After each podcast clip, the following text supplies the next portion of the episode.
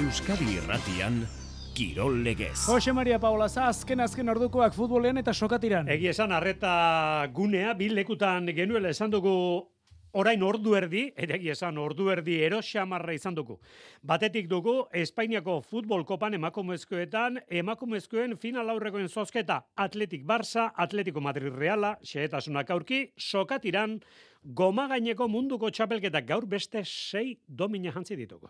Rural Kutxak gure kirolari buruzko informazio guztia hurbiltzen dizu egunero. Rural Kutxa, beti hurbil.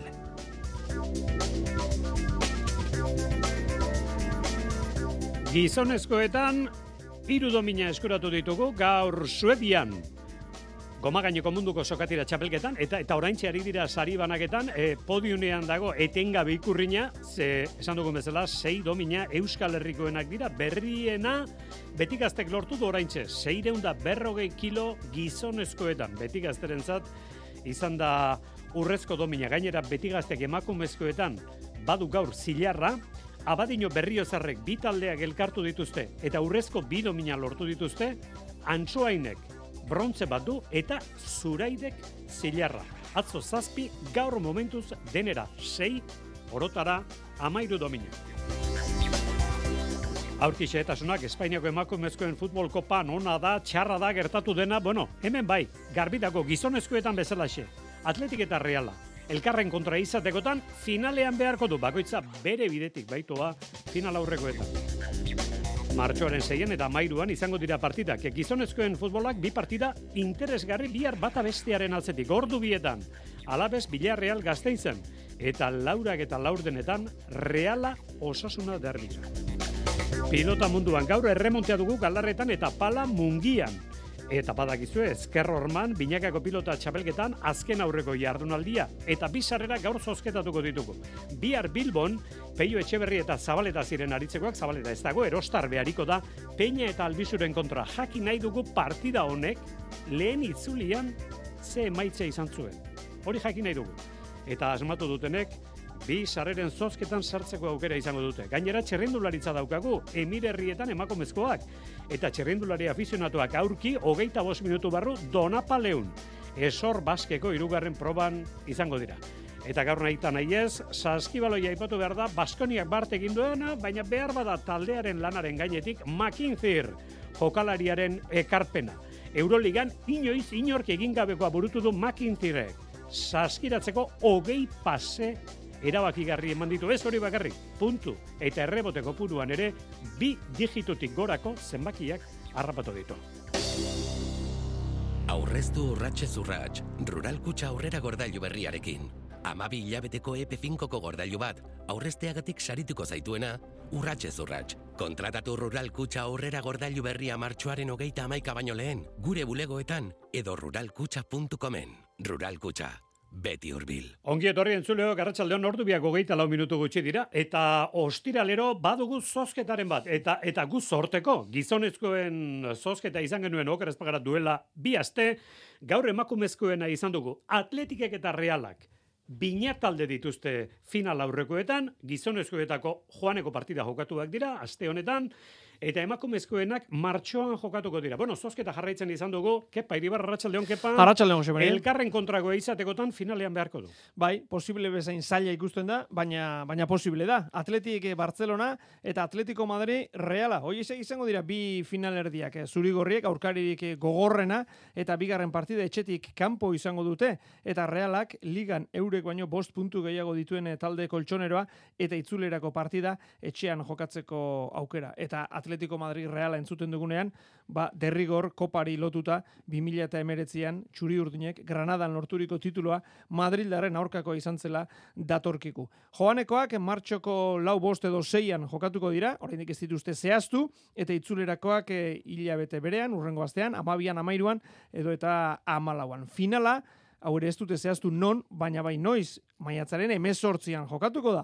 Eta finalak aipatuta gogoratu, azte bete beranduago, emezortzian e, kopakoa, azte bete beranduago, txapeldunen ligako finala Euskal Herrian izango dela San Mamesen eh, jokatuko da. Bai, e, beraz gaur finalerdien berri, Atletik Barcelona, Atletico Madrid Real. Bauda berri bete-bete izango dugu futbolarekin e, finalen batean izango da. Euskal ordezkariren bat pentsatzen dugu. Laura gizatea zaila izango litzateke, baina tira hortxe dago futbolean Espainiako kopak direla eta aste honetan eta bereziki gaur izan dugun berritasuna.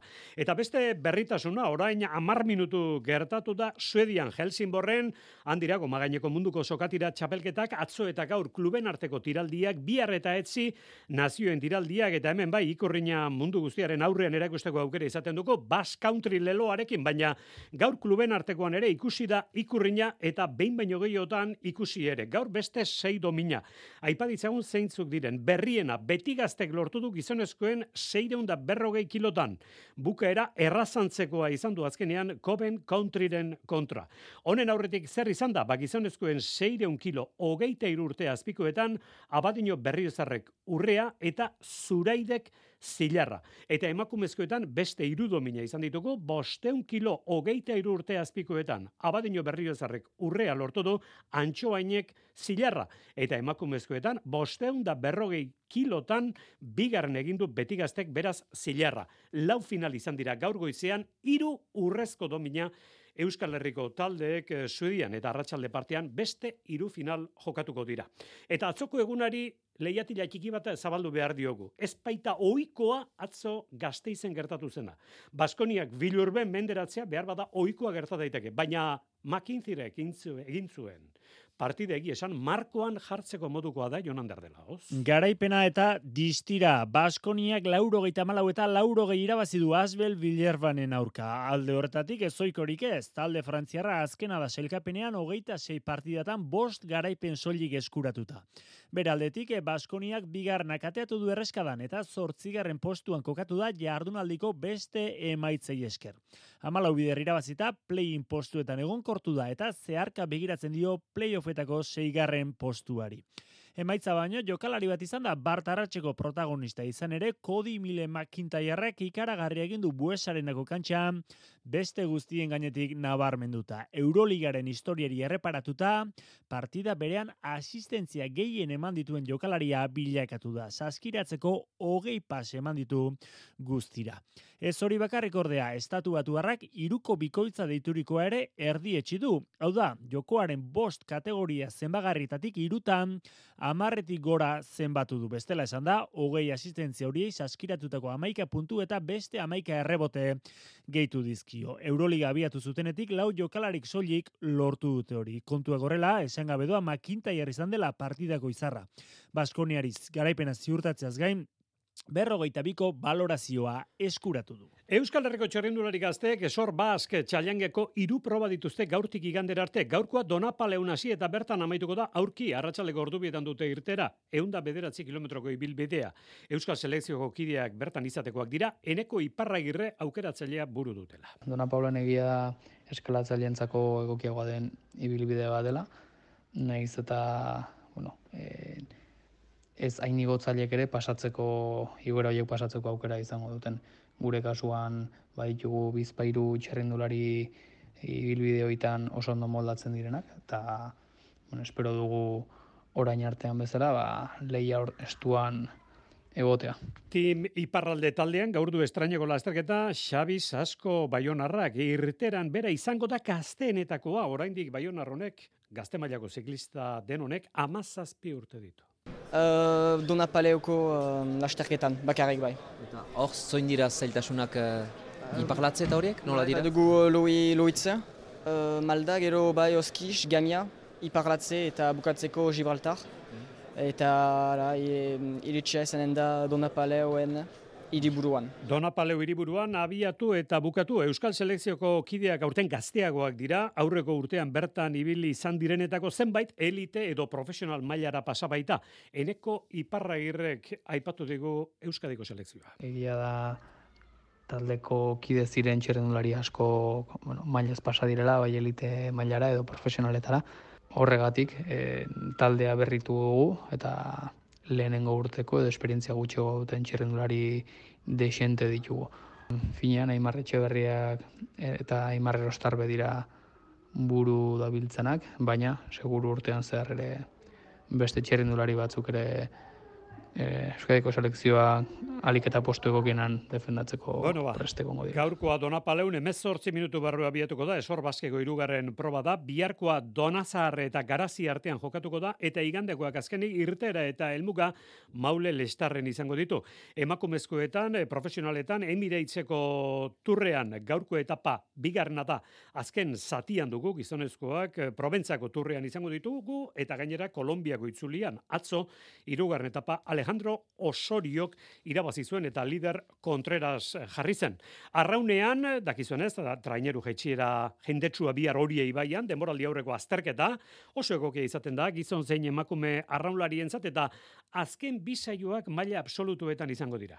Amasei untzi emakumezkoetan, lau mila metroko ere muan, eta azkenik, hogeita bitraineru gizonezkoetan, sei mila metroko ere muan, ibaian bera, Xabier Murua. Larogeita zazpi ontziren arteko ikuskizuna, bihar horia ibaian, mila eta eun arraunlari leian, arratsaldeko laurak hogei gutxietan hasiko da, horioko jetxiera, traineru mistoak, juvenilak, veteranoak, eta ondoren maila nagusiko biak, senior emakumezkonak eta senior gizonezkonak. Nesken amasei ontzi, mutilen hogeita bi, lau mila metroko distantzia osatu beharko duten neskek, sei mila mutilek. Donostiarra talderentzat denboraldiko lehenengo estropada izango da. Gogotxu, daudela esan digu, taldeko aiora belarti eta ranariak. Gogo handikin gaude bihar horioa joteko, ze oi, gutzako lehenengo traineru jetxiera izango aurtengoa, beraz, ba, bueno, e, ba, gure entrenamendutatik ane bai atatzeko, ba, gogo dazkau, ba, lehenengo sentxaziek edo ikusteko zein dian. Ane Diaz, Donostiarra taldeko arraunaria da. Urte guki esperientziarik ikusteko aber beste taldiak nola dauden, egon dira kanbi asko, eta orduan pues, eh, erabiliko dugu pixkat ikusteko. Eta bi hartikan ja, ba, urrengo estropadai begira, ondarri bien, operena egiteko. Duela bi aste Portugaleten horiok eskuretu zuen garaipena, bihar ikuskizun, aurredia moraldeko itzordu garrantzitsunetan, ze ontzik irabaziko duen proba. Binakako pilota txapelketak azken bi jardunaldiak falta ditu, kontu gehien txuenak argitzeke ditugu, eta bat aipatzekotan lerroburu bat esan behar dugu, oraindik matematikoki ez dagoela inor kanporatuta. Azken aurreko jardunaldi honek bi utxunea ipagarri ditu, altuna eta zabaleta, sailetik kanpoko asperen bi aleak ez dira kantxan izango, Iñaki Berastegi. Jokin Altunaren eta Jose Javier Zabaletaren utxuneak izango ditugu eskuz binakako txapelketako amairugarren jardunaldian. Larun batez, bi partida jokatuko dira, labriten hartolak eta imazek altuna ordezkatuko duen Zabala eta Marti jai izango dituzte kontrario. Baikoko bikotaren zat, sekapenean ez duinolako eraginik partidak eta aspeko entzat garrantzitsua izango da laugarren postuan segitzeko. Larun bateko bestea, Bilbon jokatuko da eta hor ere bada aldaketarik, peinak eta albizuk jokatuko dute batetik, peio etxeberriaren aurka baina Zabaleta ez da izango. Izan ere, atzelani Nafarrak eskuin izterrean arazoak ditu eta ez du jokatuko. Etxarrengoaren ordez, peio etxeberriarekin bikotea, Xabi Erostarbek osatuko du. Bigarren aldiz hariko da, txapelketa nagusien ordezko gisa. Erostarbe. Aukera polita, ele maian pelotari handi batzu kontra jokatzeko, eta izan guztua. Nire abiratzen dut, ez? Netzako ere importantea da, ez? Abizu kontra ere sekulatzen jokatu, zan lehen maian urte pila dikon pelotari da, eta bueno, zen gure ere referente bada, ez? Zeren netzako ere garantitxua da, jakiteko, bueno, zen maian nago, no zeo hobetzeko, eta bueno, parti uretzia da. Igandean Tafaian izango dugu itzordua eta selkapeneko azken e, bi sailkatuak aurrez aurre izango ditugunez, txapelketan jarraitzeko garaipena behar dute bai edo bai bibikotek. Eskurdia eta tolosa batetik, laso eta jada jokatzeko dagoen aranguren bestetik. Eta ligaskako azken aurreko jardunaldia iauteriak izanik tolosan itxiko da azterenez, elordi eta rezusta eta jaka eta mari eskurrena nor baino nor gehiago, berriozargoak min hartuta egon da azken jardunaldietan, baina jada osatuta dago. Elordi eta rezustaren zat, oso partida garrantzitsua da eta jakak eta marieskurrenak aldiz ez dute ezer jokoan. Labrit, Bilbo, Tafaia eta Tolosa izango dira beraz, bibitako txapelketaren amairugarren jardunaldiko geralekuak. Eta geraleku horietako baterako hemen Euskadi Erratian bi sarrera ditugu. Aste osoan e, gauza horixe galdezkaritu gara. Bihar partida Bilbon, ongi etorri Jose Etxeberria Arratsaldeon, Peña eta Albizu Peio Etxeberri eta Zabaletaren kontra ziren aritzekoak, baina entzun dugu erostar behariko da. Eta jakina izan dugu lehenda biziko itzulian partida honetan ze emaitzea izan zen eta marka da orduan ere ez ziren laurak izan. Orduan Peio Etxeberria gutxe egin zuen, bihar Zabaleta gutxe egingo du. Peio Etxeberriaren lekuan Zabala aritu zen. Zein zen partida hartako emaitza. Bueno, ba, partida hartako emaitza zen Peñak eta Albizuk amazazpi, Zabalak eta Zabaletak hogeita bi. Berrogeita amabi lagun izan dira, bete-betean asmatu dutenak. Zenbat esan du? Emaitza, berrogeita amabi. Saioa Jo, eh. prestatuta, izango dugu? Eh, Noski, gaurko. bai, ja bukatzen ari nauk, ari nauk. Oh, zen olako gauza gaur gainera, Josemari. Ederki. Eh, bueno, a ber, Lehengo kontuak, lehengo janak eta berotuta, edo sukaldean gaur kontu berri matek egarriko du? Ba, gainera badakizu Berria. ostiraletan, ostiraletan normalean hainbat berrikuntza aurkezten da. Hori itarte egingo digu, gero kontzertu batzuk ere baditugu, azkena dukagulako Euskal Herria egingo duten beste Bide eman diot eta Bai, neuk azkenean kaltea. Batetik eh, berrogeita amabirateko zenbaki bat behar dugu. bota. Venga, azkar, azkar, berrogeita bederatzi esate baterako. Berrogeita bederatzi, bueno, ba, mezua gaur bidali duen lagun bat, berrogeita bederatzi, berrogeita amabi ziren guztira, aitzol maortua. Aitzol, Maortua, zorionak. zorionak, bi sarrera dituzu, bihar Bilbon parte ikusteko badakizu azkenan, menua zein den, peina eta albizu, peio etxeberria eta erostarbe. Eta Eskerrik asko. gainontzeko lasai datorren astean beste aukera bat izango da. eta. Eskerrik asko, etorri gaur jo. Zaindu, zaindu. Euskal Zinemagileek leku nabarmena izango dute Goya sarietan. Guztira hogeita hiru izendapen eskuratu ditu Euskal sektoreak hainbat kategoriatan. Eta otxailaren amarrean ezagutuko ditugu irabazleak. Zorionak eta zorte on guztiei Bask Audiovisualen partez. Etorkizuna dira, gure izateko arrazoia. Haien ilusio eta erronkak gureak ere badira. Bakoitza bere indarguneekin, ametsez gainezka. Zatoz argazkira. Euskal Eskola Publikoa, elkarrekin azten. Aurre matrikula otxailaren zazpitiko geite irura. Eusko Jaurlaritza, Euskadi, auzolana. Bertako produktuak gustukoak badituzu zure sagardotegia iparragirre sagardotegia da. Ostegun eguerditik igande eguerdira irekita. Zure 0 kilometroko sagardotegia bertako baserrietako txuleta bezala. Ostegun eta ostiraletan pintxotxotxo euskal sagardo ekologikoarekin. Iparragirre sagardotegia hernanin. Zure 0 kilometroko sagardotegia. Iparragirre sagardotegia.eus. Hobeto egoteko denek ez dute gauza bera behar. Egin aldu dana ja egiten ari naiz, nolabait kostatu izan zaite, eh? Nik lanpiko hiek ez izatea. Oso argi dut gainera. Nik denbora eskatuko nuke. Nik idazkari bat. Esan behar nun asistan. Eta zuk, zer behar duzu, hobeto egoteko? Maialen oterminekin, hobeto kalte. Kirol legez. Euskadi irratia. Lehen da biziko mailako taldeen artean, aipadezagun aurren aurren alabez, bihar derbia daukagu, baina alabez Villarrealen kontra. Eta gurekin dugu, bere garaian alabezeko jokalari izan dako, eta gaur egun Radio Vitoriako gazteiz irratiko analista, futbol partia komentatzen izaten da, Maria Ortiz de Pinedo. Arratxaldeon, Maria! Kaixo, arratsaldeon zelan. Alabez Villarreal partidari begira bihar ordubietan, bueno, ez dugu esango matematikoki mailari eutxiko dionik, baina ze aurrera pauso emango luken Maria, eh? Bihar irabazi ezkero. Ba, bai, bai, hola da. Azkenen, e, nik uste orain arte egindako lana, ba, oso positiboki baloratu behar dela, ez? E, egoera oraindik goiz da, baina, bueno, e, lortutako puntuak eta batez ere, nik uste taldeak e, pues, eskaintzen dion, e, salei eskaintzen dion egoera, oso, oso positibo hartzen dugu, eta, bueno, ba, noski konfiantza daukagu, pues, beste biharko edo, edo ondonengoko partiduren bat ateratzea, eta eta hobeto oraindik kokatzea, ez? Zuk uste duzu orain neguko fitxaketa tartea bukatu eta gero Simeone osatu da, Carlos Vicente etorri da, ez dakit taldea, talde gehiago da orain, alabez? Nik uste talde polita geratu dela, eta batez ere esan duzun azkenakin, hau da, e, Carlos Vicenterekin nik uste dut osatu daula, edo aurkitu dugula pixka eta horre, ba, ez jarraitasuna lortu dezaken jokalari bat, beharrezkoa zen e, ba, posizio batean, ez? Hortaktik aparte, bueno, pues, Simeonerena noski jokalari pues, oso, oso ona da, oso ona izan da, eta bueno, ba, denbora da zaio, eta positiboki ere pues, aportatu dezake taldeari, baina nik uste geratu dela talde politak. Mm, agian, zentralen kasuan, ba, beste zakit, bada espadako pertsona bat izatea horre lesioren bat egotekotan, baina nik uste behintzat e, aurreneko amaikakoa izateko oso talde ba, hori, e, lehiakorra geratu ala, eta, eta bueno, e, puntuak galdu ditugula egia da, batez ere hasieran, baina nik uste orain ja, ba, eltzen ari garela, e, bazakit egon kortasun maila horretara, ez? Eta puntua, puntuen aldetik doai, ba, ba, ba, bueno, gehitzen ari gara. Zentral markatzaile hori da injustu, ba, bereziki zedlarren lesioa dela eta, ba, indartzeko eskatzen zuena García Plazak, baina momentuz ez da posible izan. Bueno, bukatu horretik, Maria, biharko partidak ze berezitasun dauka, alabez Villarreal, zure ustez? Bueno, nik uste dut e, etxeko partidua izan da e, oso oso garrantzitsua izango litzatekeela e, puntuatu izatea. Naiz eta bakarrik puntu bat izan, baino ez galtzea. Lehenengo mm, aurkari zuzena delako.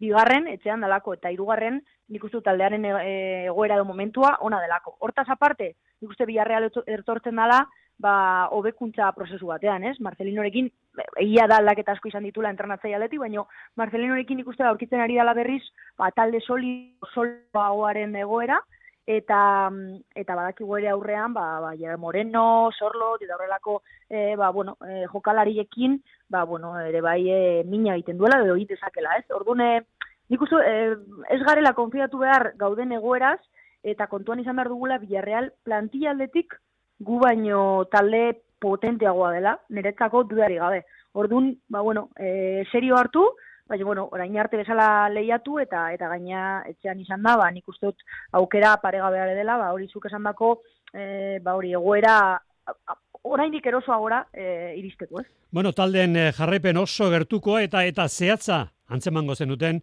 Maria Ortiz de Pinedok, jokalari oia, gazte iztarra, alabeseko gloriosa izan dakoa gaur egun Radio Vitoriako analista. Eskartzen dizut, Maria, urren arte?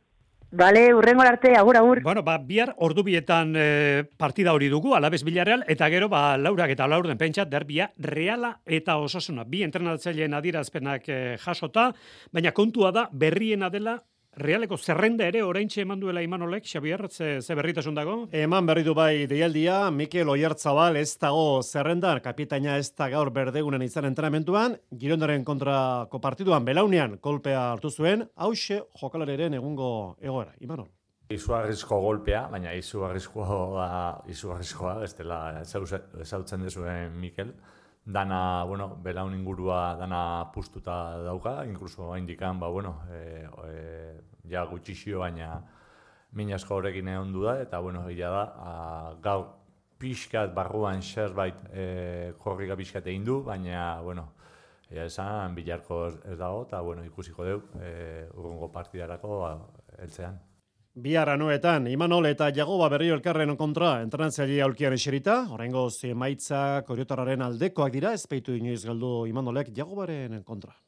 Partido guztia desberdina dira eta bilarkoa da baita ere, aseguruni oso desberdina. E, bilak ba, nire ustez oso ondo esautzegean e, bi entrenatzailearekin, e, jokalaria ben artian ere asko esautzegia, bueno, Ia esan, ba, e, ez, da, sekreturik, baina, bueno, e, partida ezberdina izango da, eta, bueno, saia, seguru. Realak jokatu dituen azkeneko hiru neorketak, utxean berdindu ditu, azkenekoa Mallorcaren kontrakoa, kopako joanekoa, osasunak azkeneko bi lehiak galdu ditu, eta etxetik kanpo ezinean dabil. Lau hilabete pasatxo dara matza, salarretik kanpo irabazi gabe. Jago barrazatek, biharko bere talderen lehiak hortasun azkatu du aurkari zela izan jokatzen da osasuna bat, osasuna lehiakor bat, osasuna ba, betiko osasuna bat, ez, eta batez be, ba, azkengo partidua salderatute, ba, bueno, lehiakor raue, eta tentzino gisa da dukena pixka, oreka gisa dukena, eta bueno, holan bada, ba, gertuan goa maitza hon balortzetik. Jakin ezago maz, espero duen, jagobak biharko derbiaren inguruan. Normaletan ba ona, ez, bi afizio ondo eruten dizenak eta gustu larun bat arratzalde bat, bueno, nik uste ego kise dala, bai urrute gise bai egune eta gero espero ese partido espero duten, bueno, ba Nik uste askotan jokatu dula alkarren kontra, nik uste sorpresarik ez dala ongo, eta, eta bueno, ja, partio bat ikusten da, baina batez behia ia guralde jausten da. Unai Gartzia deialdire itzuli da eta Jose Arnaiz jokatu ezin da dago eskuin hankako biceps femoralean lesioa dolako. Ezin aztu, lehenengo itzulian. Bana egin zuten bitaldeek, zadarren. Azte bukara honetan, Espainiako futbolikan egongo den partiarik interesgarrienetako bat noski, bihar arratsaldeko seiterrietan lidertze izango baitute jokoan Real Madridek eta Gironak Madrilen. Eta bigarren amailan, bihar amorebi eta eltxe laurak eta laurdenetan, Eibar Zaragoza igandean da seiterdietan, Eibar futbol taldean Sergio Álvarez jokalariak 2000 eta hogeita zeir arteko lotura egindu gaur Eibartarrekin. Pilotan, badakizue, Binakako pilota txapelketak eta berezkoek.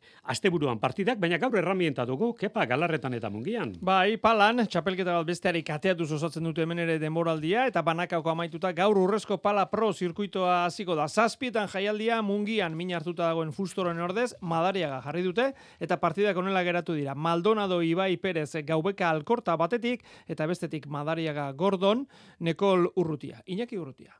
Partia zaila, ez? E, Gordon bakigu zelako atzelaria da namen batez ere, asko dominatzen dau. Jago gabe ja bi partidu jokatu ditu eta joko puntu honean dau. Eta bueno, nire kolegaz ni beti ondo moldatzen naz eta espero dugu partio naitea eta irabaztea. Ligaskaeran arituko dira parte hartzaile guztiak bikoteak aldatuz eta amaieran bi aurrelari honenek eta bi atzelari honenek finala jokatuko dute. Eta Hernaniko galarretan Masterreko ligaskan bigarren partida Imano Lanza liderra, Xavier Aspiros Huitzitarraren kontra indartsu dago Nafarra, barrenetxak kanporatu zuen ligaska jokatu izateko, baina anza ere badakigu nolako mailan dabilen lehen jardunaldian jaunarena menderatu zuen urnietarrak hogeita mar eta hogeita bi Imano Lanza. Piroz ikusi izan e, oso oso fuerte etorriala ba, binakako irabaziu, konfiantzaz gainezka dago.